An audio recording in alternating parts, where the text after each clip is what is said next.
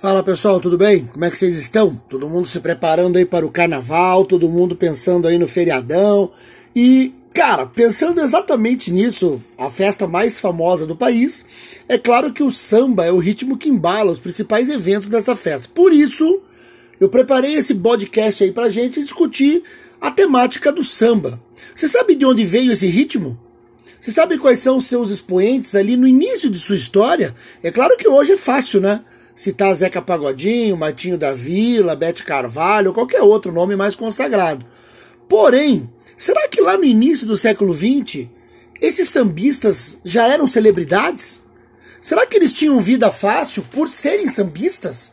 Olhe, acompanhe nossa história de hoje aí e ó, muita atenção, porque vocês vão ver que não era moleza não, cara, você ser sambista, você produzir esse ritmo no início do século XX. Por isso, meus queridos, Hoje é Paulada na Moleira, rola a vinheta!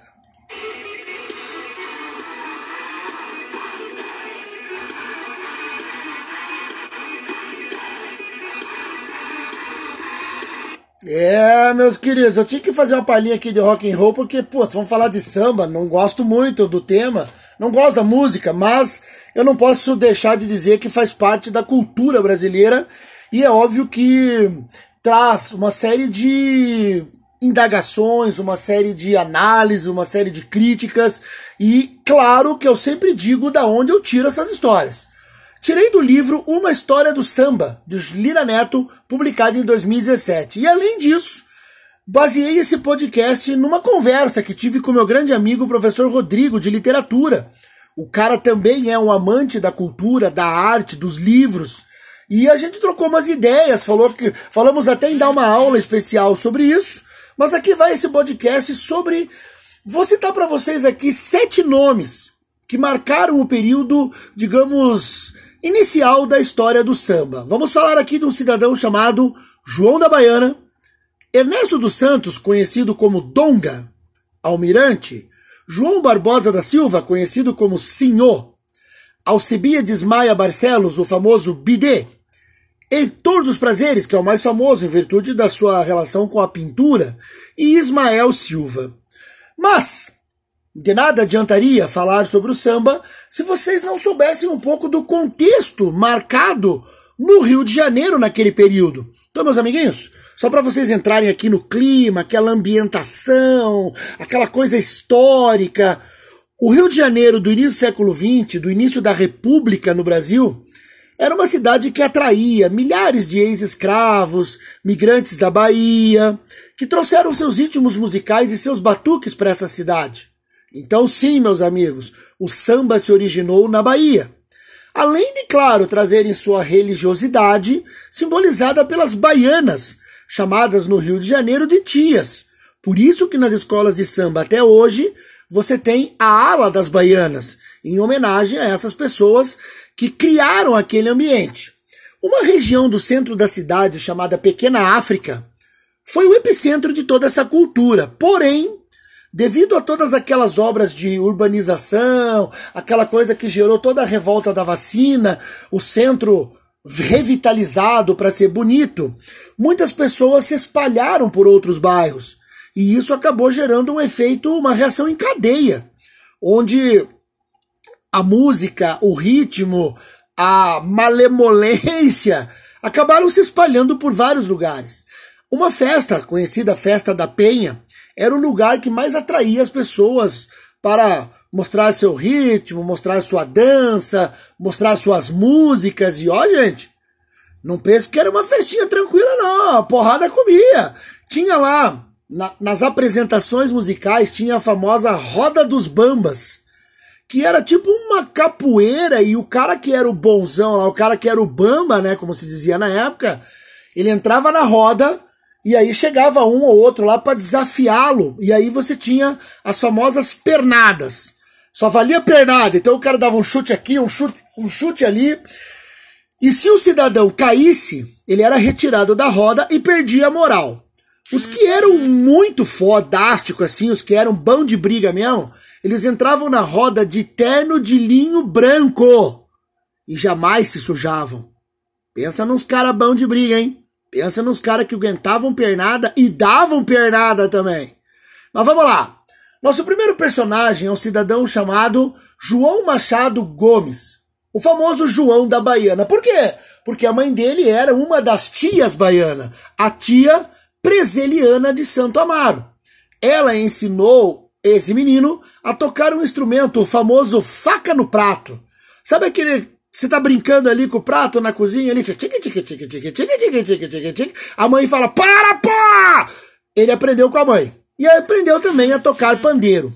Nascido em 1887, quando o Brasil ainda era um império, e falecido em 1914, ele frequentava as festas da cidade, claro, o candomblé, o samba que naquele momento se misturavam, e ele participava de um rancho chamado Dois de Ouro.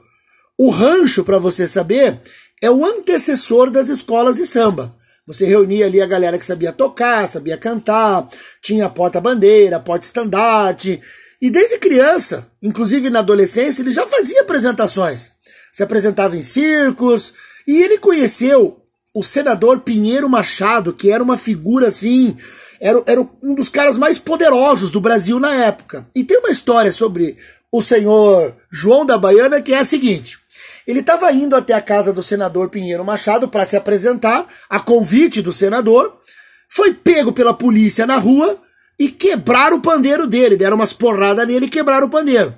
Aí ele chegou lá na casa do senador com o pandeiro quebrado, todo, todo cabisbaixo, e o senador assinou um papel dizendo, ó, passa lá na loja lá de instrumento, tá aqui minha assinatura, pode fazer um pandeiro, pode pegar. E esse pandeiro que o senador deu para ele de presente, o acompanhou durante toda a vida. Ele mal usava o pandeiro para mostrar que era do senador Pinheiro Machado. Pois bem, João da Baiana fez parte de um grupo muito importante chamado Os Oito Batutas, que fez uma turnê pela Europa que nos anos 20 levou a cultura brasileira. E ainda por cima, Lá na Europa eles tiveram contato com o jazz americano. Imagine Paris nos anos 20. Os caras do jazz, os caras da literatura e o grupo dos oito batutas. Eles voltaram para o Brasil e trouxeram para o Brasil a influência do jazz. Claro que muita gente os acusou de serem vendidos, de terem né, traído o samba, mas cara, foi muito importante isso. Porque daí eles puderam perceber que o samba e o jazz têm uma proximidade muito grande. Além disso, o João da Baiana gravou várias músicas com várias celebridades e eu vou colocar para vocês aqui uma música dele que fez grande sucesso na época em 1925, onde ele compôs com o Pixinguinha e um cara aqui do nosso podcast que é o Donga e virou um sucesso tremendo ali, uma música chamada Mulher Cruel. Escuta um pouquinho aí que você vai. Claro que é uma música antiga, de 1925, meus amigos. Essa música tem quase 100 anos. Mas olha que bonito que é a sua melodia, a sua organização. Bom, vou falar mais. Escuta aí.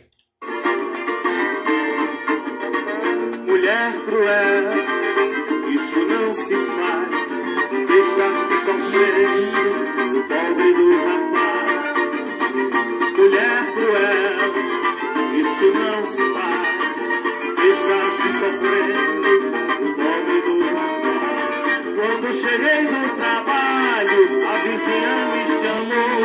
Vizinho, olha a sua chave e a sua mulher deixou. Quando cheguei do trabalho, a vizinha me chamou. Vizinho, olha a sua chave e a sua mulher. É, meu querido, mulher cruel. O cara chegou do trabalho, ela deixou a chave com a vizinha. É fogo, hein? Mas vamos lá, né? Nosso próximo celebridade, aqui nossa próxima celebridade, chama-se Ernesto Joaquim Maria dos Santos, o famoso Donga. Nascido em 1890, 1889, morreu em 1974. Considerado o primeiro homem a gravar um samba, a música é conhecida pelo telefone, que dizem foi feito a várias mãos. Mas como dizia um ditado popular na época, samba é que nem passarinho, quem pegar primeiro é o dono. Imagine, pessoal, que raiva que dava você. Você compunha uma música, você escrevia uma letra e de repente você cantava no meio da galera lá, alguém ia lá e gravava. Alguém ia lá e registrava na Biblioteca Nacional e você não era mais o dono. Puta que pariu. Bom, vamos lá. O Donga, frequentador da boemia carioca, atuou em vários grupos como os Oito Batistas, desculpa, os Oito Batutas, que eu citei aqui para vocês, hein? Além disso, em 1940, o Donga participou da gravação de um, num navio de músicas brasileiras que o maestro Leopoldo Stokowski queria registrar. Infelizmente, esse registro se perdeu na história. A gravadora Columbia, que era a detentora desses direitos, nunca deu, nunca produziu, nunca gravou assim para o público, sumiu. Sabemos apenas da história. Agora eu convido vocês a ouvir esse primeiro samba gravado, a música pelo telefone, que dizem não é essa letra oficial que se cantava nas ruas. Eu já explico por quê. Escuta um pouquinho aí. Olha lá, presta atenção.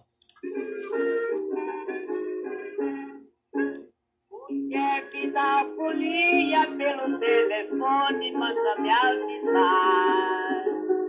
E com alegria não se questione para se brincar. Ai, ai, ai, é deixar mágoas pra trás, oh, rapaz. Ai, ai, ai, fica triste se é capaz de verar. Ai, ai. É, meus queridos, assim, vocês ouviram ali, né? O chefe da folia mandou pelo telefone avisar. Ele tá dando notícia do carnaval. Porém, o que se cantava nas ruas do Rio de Janeiro na época era o seguinte: o chefe da polícia, pelo telefone, mandou avisar que num bairro tal tinha uma roleta para se jogar. Na época havia sido proibido esse tipo de jogo, mas a polícia controlava as roletas e o chefe da polícia era na época tido como um cara corrupto, um cara que recebia grana para poder funcionar o cassino.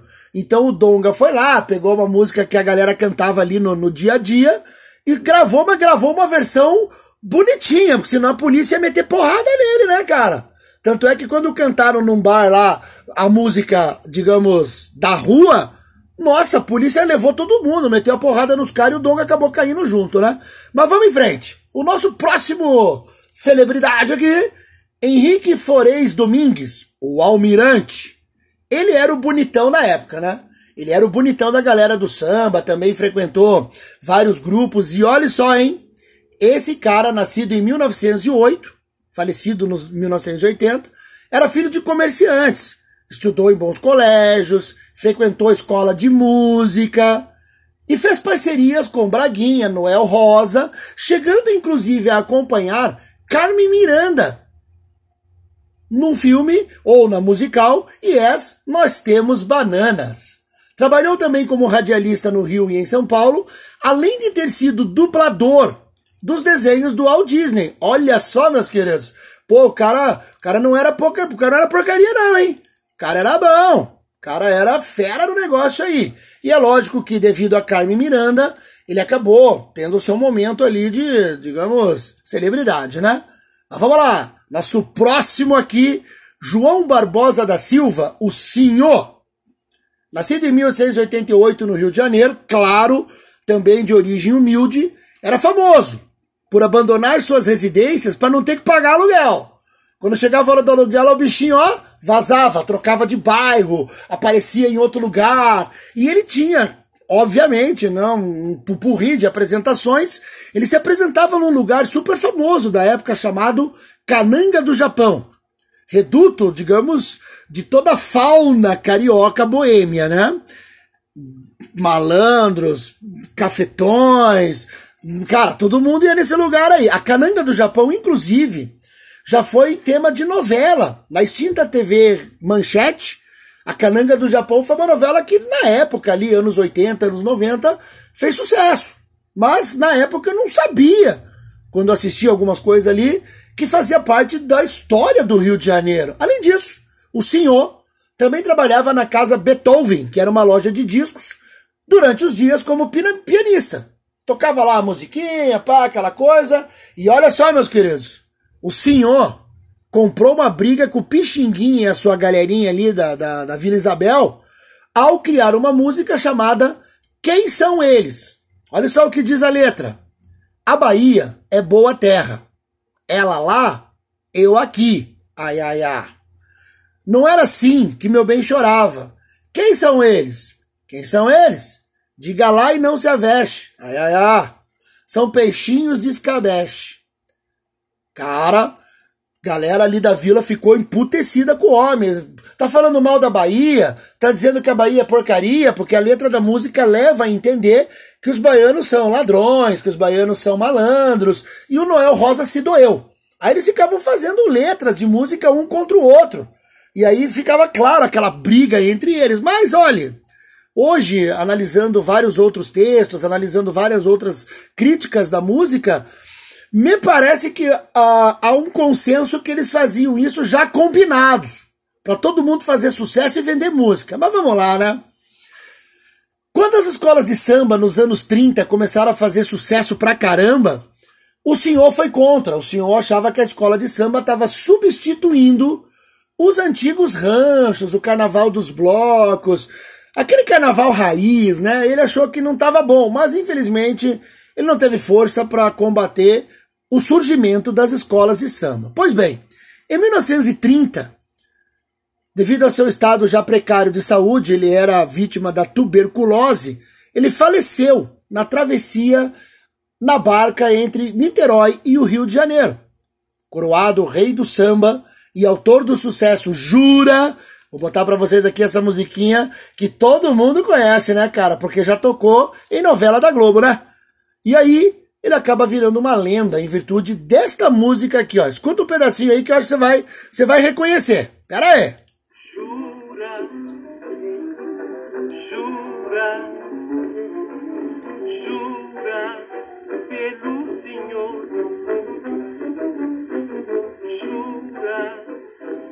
Pela imagem da Santa Cruz do Redentor pra ter valor a tua ajuda. Reconheceu? É, né? Musiquinha da novela da Globo aí, cara. E a galera, claro que curte, né? Pois bem, nosso próximo cidadão é o senhor Alcebiades Maia Barcelos, o Bidê. Nascido em 1902 e morrido, morrido é bom, hein? Em 1975, foi morador de redutos do samba, cara. O cara foi aquela coisa assim, raiz. Morou no bairro Estácio de Sá, onde vários sambistas saíram, né? Inclusive a escola de samba fundada no bairro, a primeira delas foi fruto dele, do trabalho dele. Uma escola chamada Deixa Falar. Segundo o folclore do samba, foi o Bidê que inventou o surdo, o tamborim e a cuíca. Claro que era ele que falava isso, né? Mas as pesquisas sobre música apontam várias outras origens para esses instrumentos. Polêmicas à parte, suas composições eram compradas pelo mega star Francisco Alves. O Francisco Alves é tipo um. Pô, sei lá, cara, como é que eu vou comparar isso? É tipo o Roberto Carlos da época, assim, era um cara bonito, famoso. O Roberto Carlos não é, né? Então, então assim. Mas ele era o sucesso da rádio. E aí ele comprava essas músicas desses sambistas que, por serem pobres, negros, sem estudo, eles não tinham vez né, no, mainstream brasileiro. E aí o Francisco Alves era o porta-voz dele. Óbvio que o Francisco Alves, espertão como era, né? Pegava essas músicas preso de banana. Inclusive o samba A Malandragem, que fez grande sucesso na época, era do Bidê. Em 1934, o Bidê venceu um concurso de músicas carnavalescas com o samba Agora é Cinza, tido pela crítica como um dos mais bem feitos da história. Escuta esse samba, cara, que, olha, a melodia dele é uma coisa de louco e é de 1934. Pega essa aí!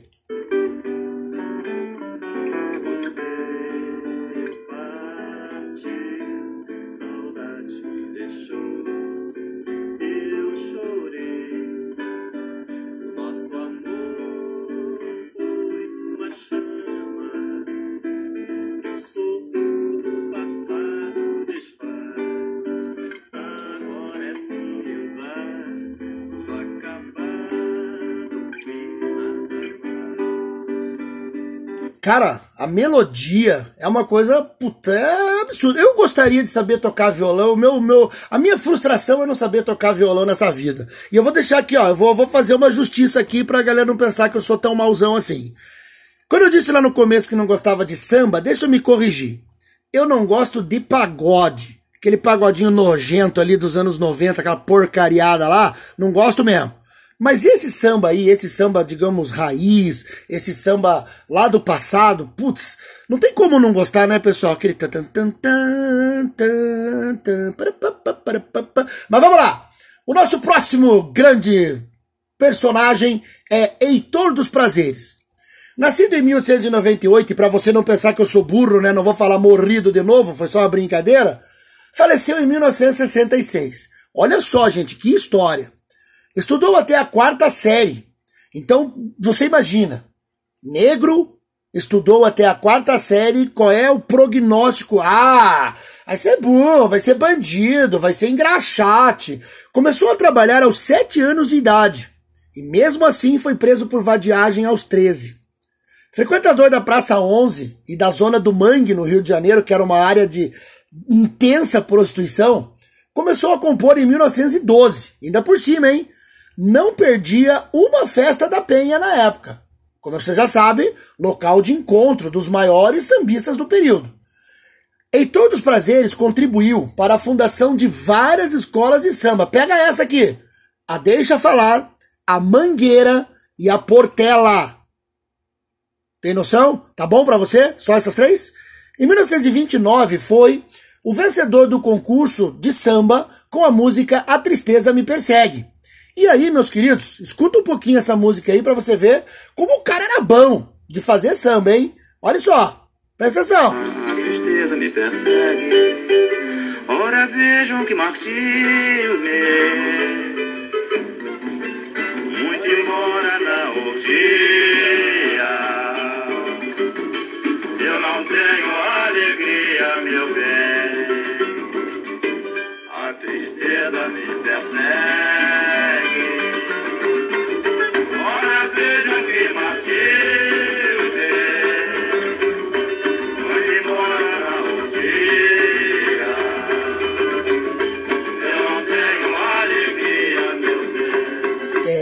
Pessoal, você viu só? A tristeza me persegue, muito embora na orgia eu não tenha alegria.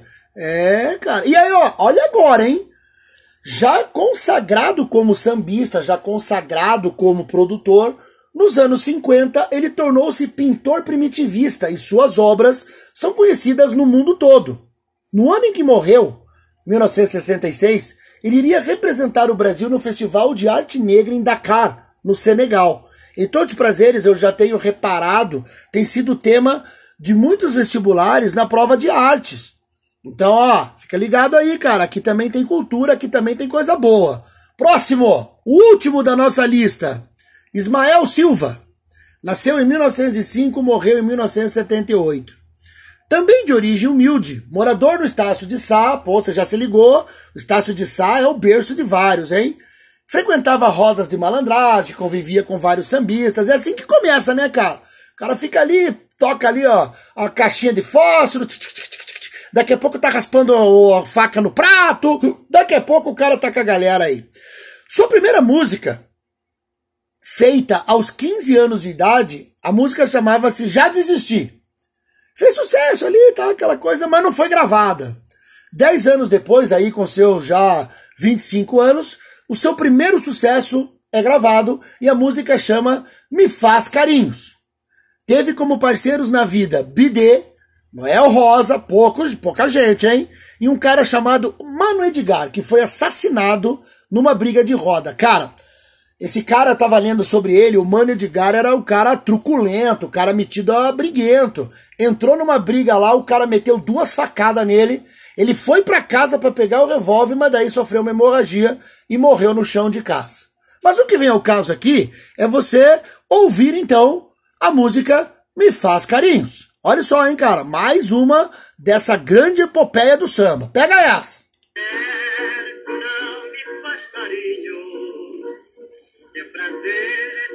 Viver aborrecido. Ora, pai, mulher, estás contrariada, tu não és obrigada a viver comigo. Se eu fosse homem branco ou por outra mulatinho, talvez eu tivesse sorte de gozar os teus carinhos.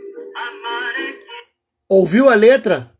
Se eu fosse homem branco ou quem sabe mulatinho, quem sabe eu teria os seus carinhos. Óbvio que ele fez uma música dizendo, pô, só porque eu sou negro, e na época no Rio de Janeiro dizia-se quando a pessoa era negra, negro retinto. Isso faz parte da época da escravidão. E aí você vê como o Brasil tem um problema ligado a essa situação né, da cor da pele. E a própria sociologia estuda isso muito bem. Então veja como o samba acaba ajudando a gente a entender o contexto da sociedade, né? Muito interessante, muito importante. Mas vamos lá, né? Estamos chegando ao final aqui do nosso podcast. Entendam, eu relatei para vocês aqui uma fase da história do Brasil conhecida como República Velha. Um período em que havia o voto de cabresto, um período marcado por uma truculência muito grande dos poderes. E como eu disse a vocês, hoje eu contei apenas uma história do samba.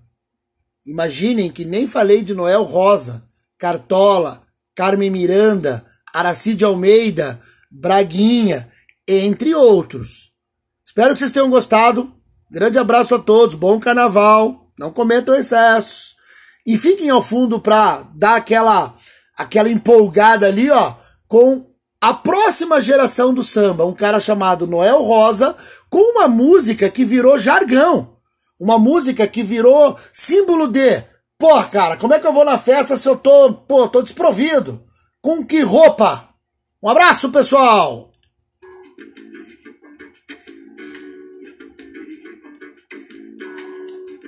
Agora vou minha conduta. Eu vou pra mim, pois eu quero me aprumar.